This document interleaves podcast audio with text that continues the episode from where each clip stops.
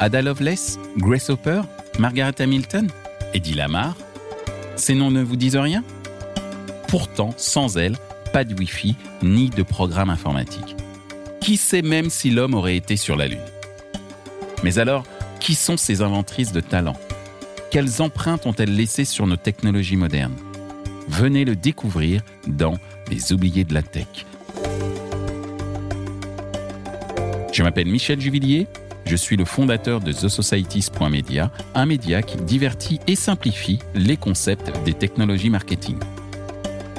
Bienvenue dans Les oubliés de la tech.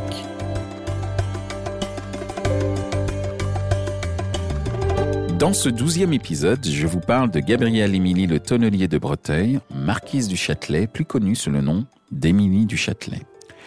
À la fois mathématicienne, physicienne et femme de lettres, elle est encore aujourd'hui une figure emblématique du siècle des Lumières. Une époque où les sciences et la philosophie étaient intrinsèquement liées. Malheureusement, on se souvient surtout d'elle pour sa liaison amoureuse avec Voltaire, l'un des plus grands écrivains et philosophes du XVIIIe siècle. Mais qui était donc Madame la Marquise? Émilie du Châtelet naît le 17 décembre 1706 à Paris, dans la plus haute noblesse française. Son père, Louis-Nicolas le Tonnelier de Breteuil, est officier de la maison du roi sous Louis XIV. Et sa mère, Gabrielle Anne de Froulet, appartient à l'une des plus grandes familles du comté du Maine, aujourd'hui devenu le département de la Sarthe. Dès sa plus jeune enfance, Émilie se familiarise avec les règles de bienséance et reçoit une éducation très pointilleuse, normalement réservée aux garçons. Entourée de précepteurs, elle apprend les langues, dont le latin, le grec et l'allemand, mais aussi les mathématiques, la danse, la musique et le théâtre. De nature curieuse, elle se passionne pour les sciences et les mathématiques. Il paraît que la petite Émilie veut comprendre comment l'univers fonctionne. En 1725, alors âgée de 19 ans, elle épouse le marquis Florent-Claude du Châtelet et s'installe à Sémur en Auxois. Ébloui par l'intelligence d'Émilie, le marquis du Châtelet comprend rapidement qu'il ne pourra pas l'empêcher d'assouvir sa soif de connaissance. Il la laisse fréquenter librement des grands scientifiques comme le physicien David Bernoulli ou encore le naturaliste et mathématicien Georges-Louis Leclerc de Buffon.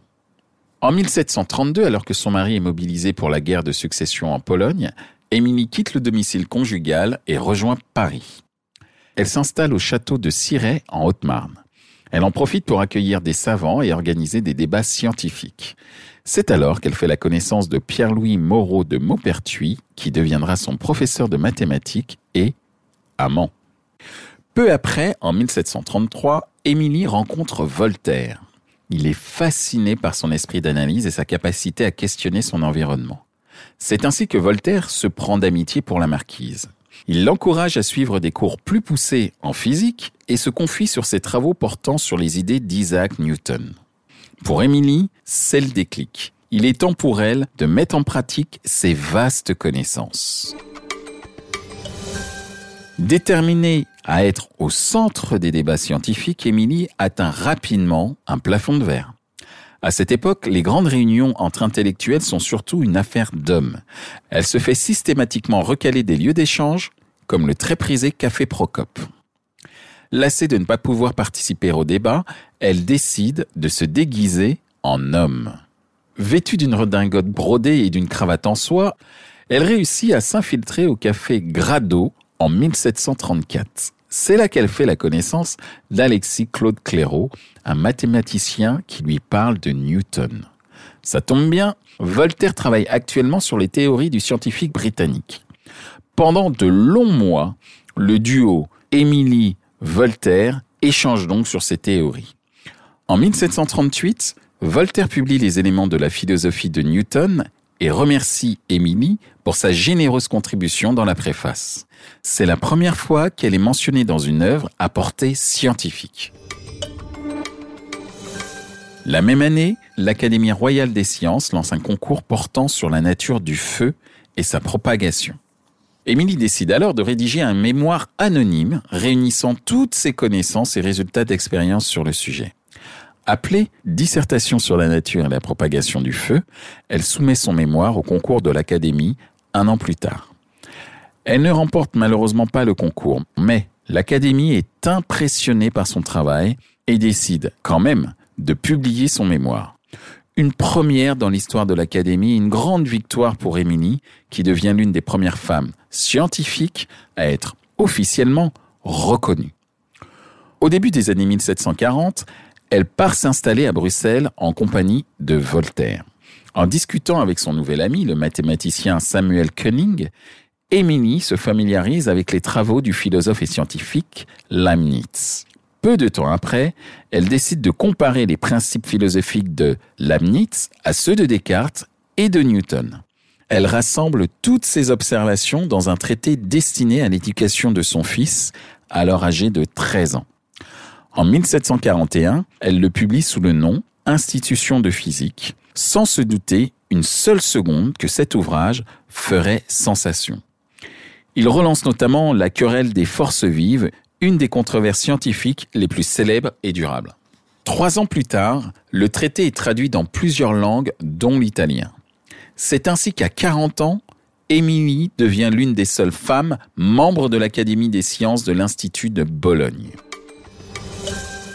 En 1745, Émilie se lance un défi de taille, traduire Principia Mathematica d'Isaac Newton.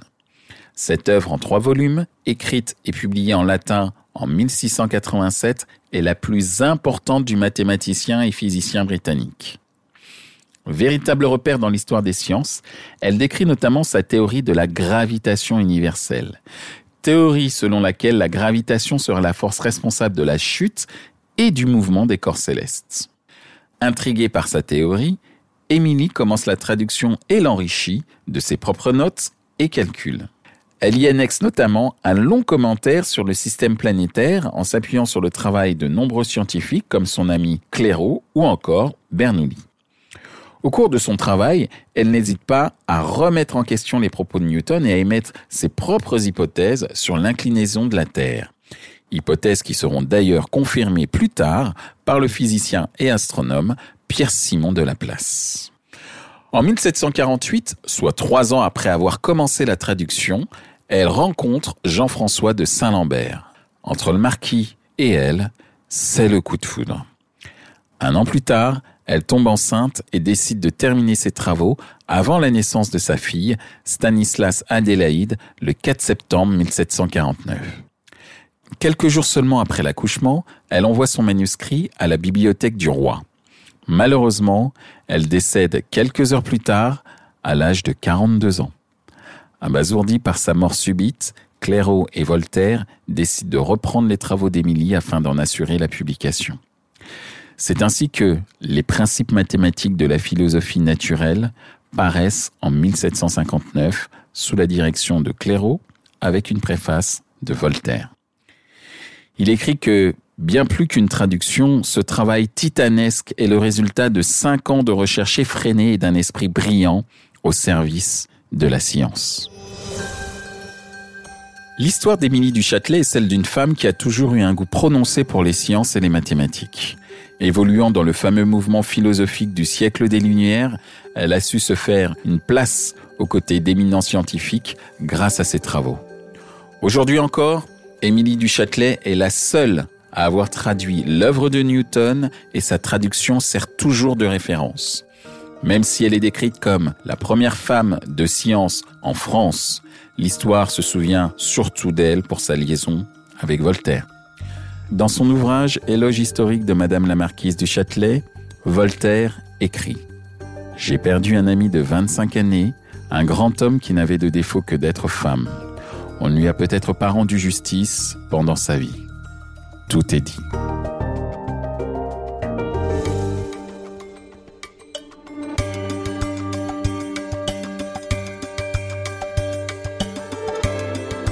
J'ai été ravi de passer ce moment à vos côtés pour vous raconter la fascinante histoire d'Émilie du Châtelet. Merci pour votre écoute, merci pour votre fidélité.